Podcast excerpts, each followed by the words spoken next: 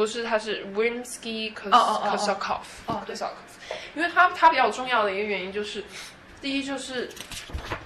我觉得就是那个，因为他后来去了那个圣彼得堡音乐学院教，对，做教授，对，但是然后为了为了为了履行他做教授的那个责任，然后他反而变得很像那个鲁宾斯坦那一派的，对 对对不一样。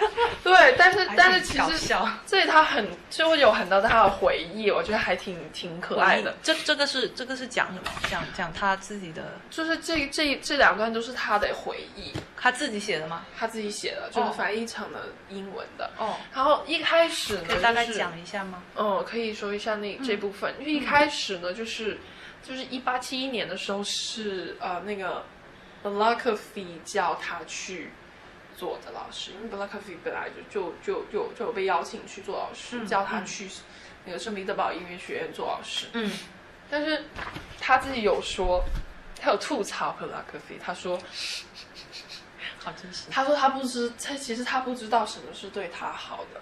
其实因为他们一开始的宗旨就是就是 Black Coffee，他有一点是说，呃，他说我觉得嗯。学音乐这些这些所谓的音乐音乐学院学派嗯。是不够俄国的。嗯。他就一直在抨击，他就觉得去这种音乐学院学的学出来的东西就实在是太西方派了，嗯。就不是俄派。嗯嗯嗯。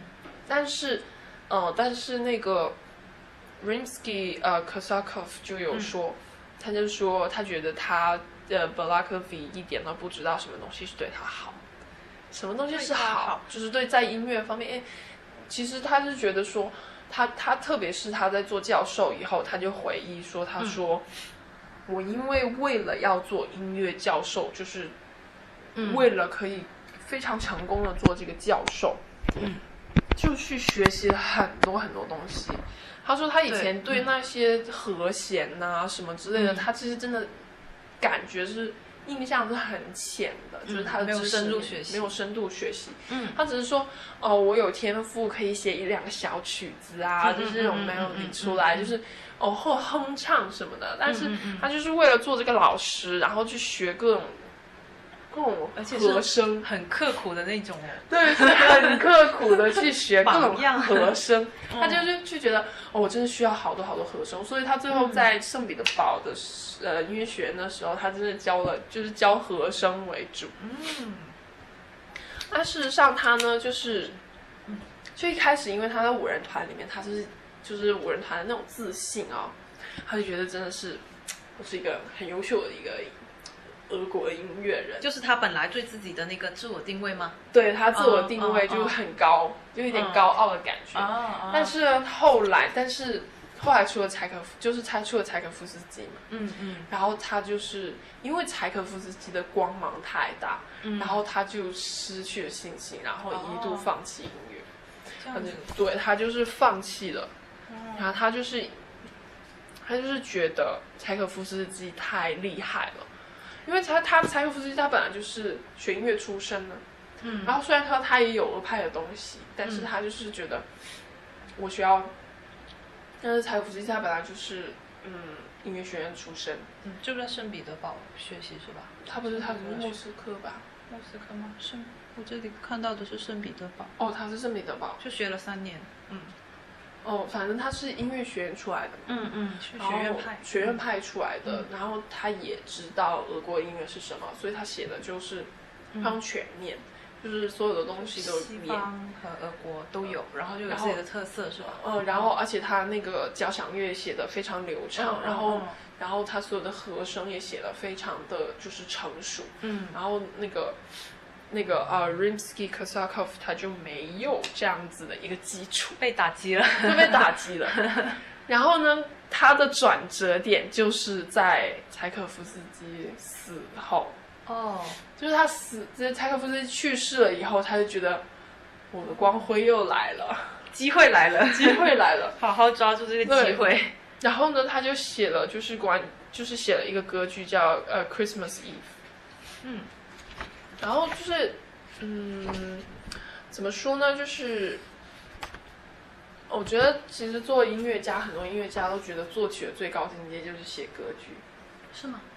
呃，就是那交响交响乐交响乐，就歌剧里面也有交响乐啊，哦，就是它是包含了交响乐，也也就是你歌剧里面也可以写写，就是写交响乐的素材进去，但是哦他们很多都很喜欢，最后就是也要都要写一份歌剧这样。最终目标。嗯，就就上次上次我们讨论的时候有说那个，呃，那个，嗯，Frederick 他有说那个，当时就是出了肖邦的时候，就是一个波兰的一个音乐家，不是说他说、啊，真的很希望肖邦就是这样出了一个这样出名的音乐家，可以写一个波兰的歌剧，可是他嗯不想写，就是世人对他的那个期望，望就是哦写一个波兰的歌剧，但是他就没有，他都是很注重就是只是钢琴方面的嗯嗯嗯嗯，然后他就是原来是这样的。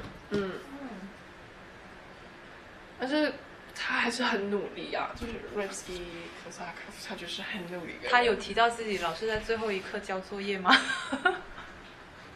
有吗？真的吗？我我不知道，我问你，因为我是听那个呃教元普老师的那个节目，就说他是一个很刻苦的学生，然后就钻研很多你说的和声啊之类的，然后真的是到最后一刻才交作业，就可能刚刚开始那那种就跟不上。然后就很努力，很努力，就到最后 deadline 了，好了，交了，嗯，交了，交对了，做好了 就行的那种。这里好像倒是没有讲说他学习的过程。嗯。很有趣的一点就是，俄罗斯俄派音乐有一点就是要要写歌剧，要写关于他们沙皇的一些故事。沙皇的故事，嗯。嗯。然后你知道那个呃叶卡纳琳大帝，你上次好像是讲过呃的，Catherine the Great，但是我有点忘了。因为 Catherine the Great 她其实是她不是俄国人，她是德德意志对对民族，对对，你说过，嗯然后她是把她她把她老公给杀了，啊，然后上位的嘛。哇，那后来我我我忘了是，我忘了就是，因为最近出了一个美美剧，就是讲他的，但是是不是正剧，就是觉得这是叫什么？就叫那个呃叶卡那琳，呃叫做 The Great，哦，英文名就叫 The Great，反正就是讲他的故事。呃是以他为背景，就是一部喜剧，搞笑的，搞笑的完全就不是正剧，就是那种哦，无理取闹，就是有一点黄色，就是然后有点。啊，有点我我感觉有一点贬低俄国沙皇的一种感觉。就是一个讽刺的剧。然后我就后来就因为我没有看过，因为我看的是他的正史，又没有嗯看其他，就是后来我就去网上搜搜，就是看他叶卡拉，就是叶卡拉琳的他大帝的他的一些呃一些事情嗯事迹，嗯就说当时他在很小的时候就被呃彼得三世的母亲。嗯彼得三世的母亲定为是彼得三世的呃妻子，因为他是那种政治联姻。嗯，然后等到他去到俄国的时候，彼得三世当时就跟他说，跟他说我不会爱你的，然后我有个情妇。然后最后呢，叶卡纳琳大帝他他当时还是王，就是呃王储的妃子，嗯。呃，他后来他们两个就是各自都有自己的情妇，嗯，然后他们四个人还一起欢聚一堂喝酒，哇，名场面，对，就是就是这种，哇。就是这一种，就是玩弄权力的人对这些哈哦，然后都很厉害。然后呢，就是他就是有说，呃，Catherine the Great，他就有说，他说，呃，其实就是俄国皇室是把它当成一个生殖工具，就是他生他儿子的时候，嗯他当时是生完以后，所有人的都沉浸在有有后代的，就是有人喜悦当中。喜悦当中，然后他就，然后把他一个人嗯，丢在那个生产产房里面，真就是也没有人去照料他，没有人他去照料他，他们不想后续再生一个的吗？然后因为已经有了，然后是他自己忍痛嗯，爬下床，妈呀，然后他当时就是真的很惨，过分现实了吧？这个，对，而且你也不考虑一下延续性，你生一个，你还要生第二个啊！你就算当工具，工具你也要持续用，又不是一次性的。我说难听一点，真的。怎么想的？好吧。然后后来就是他是谋反，当时是说，其实好像是他软禁了他，就是他很软，就是她老公在一个，就是她的丈夫彼得三世在一个房间里面，然后被说是被他的侍卫枪杀，就是被他侍卫不小心杀掉，其实就是谋反，就找了一个理由，然后就其实就是就是那个他老婆，嗯，就把她老公给干了除掉了，然后他就成为了那个。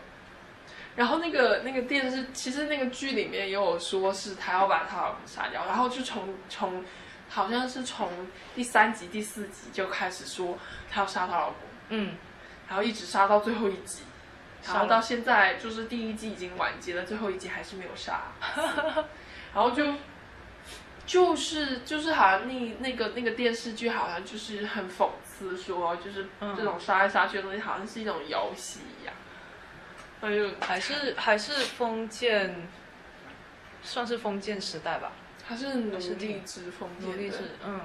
对，然后，然后其实就是俄派的音乐里面是很喜欢把他们以前的一些历史作为一个题材去讲的。会写一些人民的反抗之类的吗？嗯还是最反抗的就是反抗蒙古人啊。然后那个呃那么近，Rimsky Kosak 呃 Rimsky 呃 Kosakov 的嗯有一个歌剧叫做《The Legend of the Inversible City of Kitish Kit Kitash》这个这是这个地名吗？嗯，这个我读的不是很准啊，那个就是就是 K I T E Z H 这个这个叫做这个地方，这个地方呢叫基特日常。在哪里啊？基特日常呢是一个其实大家所熟悉的就是《古墓丽影》的那个游戏才知道这个地方，它叫基基特日常，其实是在那个讲，其实基特日常是俄罗斯的一个传说，它事实它真的存不存在不知道。哦，对，就是就是哎其实翻译成天方夜谭中文？如果我不确定是不是很像，嗯，因为这里是是他写的吗？对，是他写的，就比较、嗯比较出名的，嗯，我这里讲的呢，就是有一个，就是它是就是类似神话故事那种嘛。嗯嗯嗯，因为它其实是一个传说，嗯，然后还有那个费拉基米尔大公乔治二世，就是就俄国俄国的起源其实是一个叫 Kiev 的地方，嗯，基辅，然后然后呢，就是前一段时间，这前这一两年也有一个。然后呢是一两年，反正呃，那个爱奇艺上面有个电呃电影，就叫做嗯维京人，一开始以为是讲维京人的，其实进去以后呢才知道不是讲维京人，不是讲维京人，而是讲当时就是那个时候 Kiev 的那个大公那个王子，他聘用维京人帮他打仗，打一个俄罗斯出来，就是呃跟他的哥哥，好像是跟他的哥哥争争地盘吧，算是。哦，对，然后然后呢，就是这就是那个时候，他们其实就受到了蒙古的侵略，嗯，所以所以其实俄国一段俄国那一段历史，就是有很多都是会讲关于蒙古的侵略。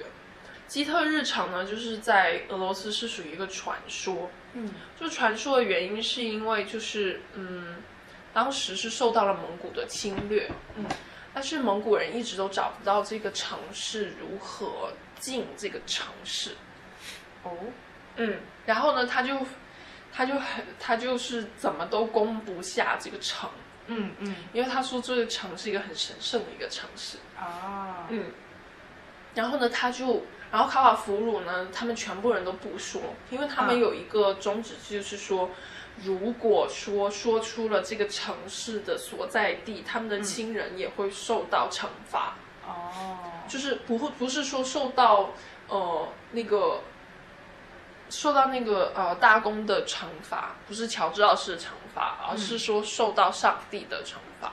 哦，嗯，就是关乎于信仰的东西。对，然后呢，他们就没有说出来。然后，但是有一个俘虏，因为实在是受不了嗯然后就说了出，就是把它说出来了。但是蒙古人还是没有找到这个城市，他是好像是说上帝保佑了这个城市，让蒙古人找不到。有点像那个什么那个《桃花源记》，就是后面的人就找不到了。对，就是呃，就是尽管就是尽管是他最后是在呃跟蒙古人的打仗中就全军覆没，他自己也战死了。嗯但是就是他，因为他保护了他保护圣城的这个行为感动了上帝，哦，然后上帝呢就用他的神力将这个城市隐藏了。所以就是把这个故事给写成了歌剧。对，就是它是一个，它就是一个这样子的一个，呃，就是在俄罗斯的一个传统上面的一个传说。嗯然后也有很多考古学家也在是去寻找这个城市。好神奇。对，就是像是俄俄罗斯的亚特兰蒂斯，哦，嗯，有意思。就俄国传说中的亚特兰蒂斯。然后这个也属于一种是俄国元素，就他也是把这个俄国元素放在里面。把故事放进去。嗯，其实他们写的东西其实还很偏向政治性，因为他们就是想说，东西都还是要，呃，就是献给统治者吗？算呃他们的统治者，还有一些那里的贵族啊什么之类的，他们还是会有，嗯，投资商，有政治任务，所以还是那种私人定制的乐曲，嗯。就不是说他可能想写这些，而是可能当时那个时代或者那些统治者需要这些，就也会有需要，就是他想写的东西，他可能还是要申报啊，或者是怎样的一些，嗯就是哎，他同意你写啦，你就可以写这样子。有道理。就是我们现在听的都是当时过审的，没过审的可能听不到。有可能写不出来，或者是怎样。嗯其实就是，嗯，他的音乐其实虽然说还算是，嗯，五个人当中算还挺有成就的。嗯，可能是因为他当教授，他的教学比较年限比较长，是吧？嗯嗯，所以他会，我感觉就是讲到后面讲到他的时候，他应该是可最多东西可以拿出来讲的，就包括他作品啊、教学经历啊什么。他他他的教学经历也多，然后嗯他写的。写的东西其实后面就是陆陆续续写的东西也很多很多，嗯嗯嗯，他不像那个莫斯科夫斯基，他就是英年早逝嘛，啊、对，英年早逝。他这里有说莫斯科夫斯基酗酒，酗酒压压力太大了。酗酒。然后那个 Rimsky Rimsky 呃科萨科夫好像也、也就是也有帮助帮助那个莫斯科夫斯基对，哦那就有时候也帮助他一些编剧，就是写一些，因为他们之间都有经常交流嘛，然后也有是五人团。对五人团就经常交流，嗯。就是他也有提到说，呃，他们的带头人 b l a k o v 有时候说的东西是对的，也有时候说说的东西不一定是完全代表五人团的一种思想，嗯。但是他们也经常说大家就是互相交流啊，然后知道很多东西。嗯。但是莫索可兹夫斯基确实是，他除了那个，就是大家最熟悉的就是那个，土长，对，像我们上一期哼出来的。嗯嗯，土展，然后土展土展是他最有名的一个，他算是转业成功的一位人士，毕竟本来是一个海军军军官对。嗯他自己有讲到说，嗯一开始就是，就是他说他他他他自己说到，就是说他会去把，就是 b l a k o v 会把他推荐到圣彼得堡音乐学院，有一推荐他学习吗？不是推荐他去做做老，师，嗯是有一种想利用他深入到军队的一个意图。但是这个意图到底是什么呢？他就没有说展开去说，所以这一点，哦，我也觉得挺有趣的。到底什么意图？就是可能推荐他去做老师，然后他里姆斯基科萨科夫也会根据他的那个职业的便利，去给到他推荐他那个人一些军事上的一些不是东西。，我倒是觉得还是还是说他想写一些关于关海军于就是军官军队的一些故事音乐就故事。是运用他的素材这么，就还是这么为艺术的吗？对我，我觉得这一点就是看到的时候，我就有点，嗯，就是就是虽然说，就是我当时看到维，就是看到维基百科的时候，就会讲说，嗯嗯，就是说，虽然说去圣彼得堡音乐学院确实是，呃，布拉克菲推荐他去的，但是他这里加了一句是说，是说布拉克菲有想渗透到海，就是军队里面的一个意图。渗入到军队。对，他是这里是讲的。好，如果我们的如果我们的听众知道这个意图是什么，欢迎留言。欢迎留言，欢迎留言。我们有疑问。那意图是什么？真的还不太了解哦。而且，但确实是，虽然说他们确实是对，如果看的越多，就是想说想说，虽然他们对俄国音乐是做了很大的贡献，嗯，但是确实是柴可夫斯基更胜一筹。就现在其实你讲五人团没人知道，但是柴可夫斯基是肯定有人知道的。对，柴可夫斯基是肯定有人知道的，嗯他们也是同时期的。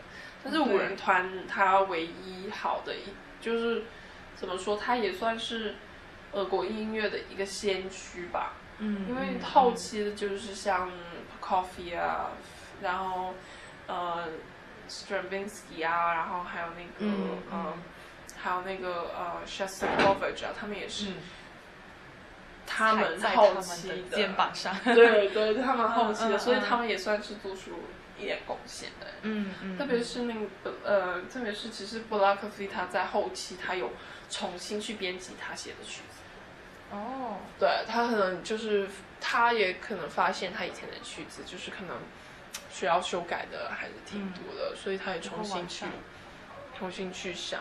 嗯。然后 Rimsky Korsakov 呢，他这里也有说他其实有点走向极端吧，就是走向极端。他的后期他就是他很嫌，他有点嫌弃他早期的作品。哦，就是他都不敢回首看他前期的作品，因为他知道他自己的那个音乐基础不够。嗯嗯嗯嗯，然后呢，就是后期的作品就，所以他后期的作品就有一点更靠那个鲁宾斯坦呐、然后还有柴可夫斯基那边。嗯嗯嗯，嗯，因为他学了一些比较严谨的对位啊、副歌啊、和声啊那些，就不对对是像以前可能会比较 freestyle 一个对对对初学者，我想到什么就写什么。对，就是就是、嗯，就是这种感觉。那他会去编回他以前的作品吗？还是他就就是你说的回避？我不太承认我的黑历史，让他过去吧。哇，好多人都爱改哦。嗯，就是一个超级超级超级纠结的一个作曲家，肖邦也改啊，明显做的不够。但是肖邦应该没有那么的纠结吧？他不是纠结，他有时候就是改了一个就是比音，较哦然后呢，就是你这个出版社出来的也不一样，然后哦，每个出版社出来的不一样。就是会有一些版本上的一些小小的区别，是吧？区别，它的区别的原因就是因为它，它就是他他去送送去，呃，送去出版社的时候，不是送去出版社的时候，就是突然间想到，哎，这个音可以改一下，是就是他之前已经送到另外一个出版社，哦然后送到这个出版社的时候就改了一个音，这样，那还挺好玩的。他挺挺搞笑的。嗯，我觉得这种还挺好玩的。哦，那个叫谁？布鲁克纳，就超爱改自己的那个叫女生吗？不是女生，应该是男生吧？哦，就是一个超级无敌纠结，就是那种铁憨憨的那种，就学习学习学习学到三十七岁才觉得啊，我学的差不多，我终于可以开始写了，就是那种超级超级的谦虚，铁憨憨，铁憨憨。我最近看那个杨燕迪的那本书，但是因为我对歌剧不是特别了解，因为不是学歌剧的，嗯。然后我就我但是但是歌剧在音乐史里面又是很大的一块。对对对对，学西方音乐史的时候必须学歌剧，嗯。然后嗯，但我又因为我不太你不太喜欢听吗？不太懂，就是可能我本来就不是是学，不知道怎么去分析它是吗？就专业的嗯角度的话，嗯，就是像是钢琴曲或者交响乐的话，我就还还可以，就是但是但是一等到听到歌剧的时候，因为有歌，唱的部分。我觉得歌剧好复杂哦。嗯，它除了戏剧性以外，它还有很多很多很多种东西，故事、故事性对啊，然后台词，嗯，然后各种就是，因为其实我看到杨燕迪他其实讲的还挺好的，就是嗯。比如说，嗯，就是大家很多对很多歌剧都是很喜欢歌剧里面的那个咏叹调，但是歌剧不只是有种咏叹调，嗯，还有很多很多东西因为那个比较。比较比较拿不是拿得出来，就比较一放出来，比较容易被人家听到，哦而且就是有一种爽的感觉，应该是这样子，对，它是飙高音的，然后而且就是那种 那种花腔，嗯。嗯，所以就是当时记得当时在打那个字幕打弹簧的字幕的时候，其实最 给自己加了音效。就是你会在现场打字幕吗？对啊，就是那个时候跟 Lily 的一起打字幕最难最难的那部分就是那个 recitative，就是那种对话型的那种，那个那那一段是他讲话都是一直啧啧啧啧啧啧啧啧啧啧啧啧啧一直机这样枪一样。对，那然后那你们要做的是什么？做的是翻译，还有现场去摁那个翻译机。哦，就是一定要对齐，然后你对对对，他唱的那一句时候你就摁那个，唱那一句的时候摁那个。唱的是意大利语，唱的是意大利语，但是你就很熟是吧？不是就是听音啊，看稿听音？听那个音，然后然后跟着谱子走，听是听那个旋律的音，还是听听听那个具体的。那个哦？就不是根据语言来的，就不是发音，不是那个语言的发音。因为你我发音我还没有说很嗯了解意大利语，但是呢音的话我还是可以听就是得到。听谱子是可以对得起那个台字幕的哦，原来是这样子。很快，那一次那一次就是 手抽筋吗？也没有，就是你醒了。哎呀，他就是那求摸摸是吧？那你过来。好，你摸他吧，他要你摸他，你怎么？他他他都躺下来了，你还不摸？你心想，知道说学音乐不是说只是学钢琴，就我以前去音乐学院之前，就是觉得说哦，我只是学钢琴，嗯。但是事实上就不是啊，嗯，会学好多好多的东西。就像很多其实真的是钢琴的大家，他们都是一些文化底蕴很深厚很的，深厚才可以。对他也会读。很多的书，知道嗯很多的历史啊、文化啊，各种，各种各样的东西然后内化成他的一些演绎，嗯就不是为了弹钢琴而弹钢琴。对，嗯。就是不是说为了弹出声音嗯。而弹出声音，对对，但是很多东西就是你要通过它表现出你的思想、你的哲学、你的人生。是啊，就要很高深。就是是要通过很多其他的东西去充实你的一个你的个人的知识能力。见解。因为我们不是说到，哎，你有看 Blackpink 吗？最近新歌，没有哎，就是你说完，然后有有有几个人在朋友圈发，然后我还想听，然后我忘了有个什么事儿，然后我就忘了。有没有听要 Blackpink？要现在听一下吗？你是不是要？要讲吗？没有我也没有听完呢。因为我觉得还是 YG 的那个风格啊，YG 的风格是什么风格？就是还是就是你听多几次，就是感觉就是 K-pop 的那个。哦我大概可以想象到是什么，毕竟我以前也是听很多的 嗯，歌曲。大家大家还是不要喷我，因为就是个人观点。嗯，以上仅代表我们嘉宾个人观点。就是有什么不满意的不要喷，你们你们也可以自己讲自己的观点。然 后就就因是这首吗？How 是 you 那 like 个 that？吗？好像是，但是我这里没版权，我看一下在哪里可以听到。呃，我应该有你应，该有 iTunes。嗯，对？好了，我们我们是不是五人团讲完了？我们可以讲一些最近感兴趣的拓展的一些东西。可以啊嗯。还有 like that，嗯，我觉得听我们这一期节目的人会很迷惑，你们怎么从五人团，然后突然 flapping？嗯，嗯，这个跨度好大。可能我这也没有哎虾米也没有，云音乐也没有，我看一下啊，QQ 音乐呢？QQ，Q 音乐好像有哎，肯定会有一个地方有的。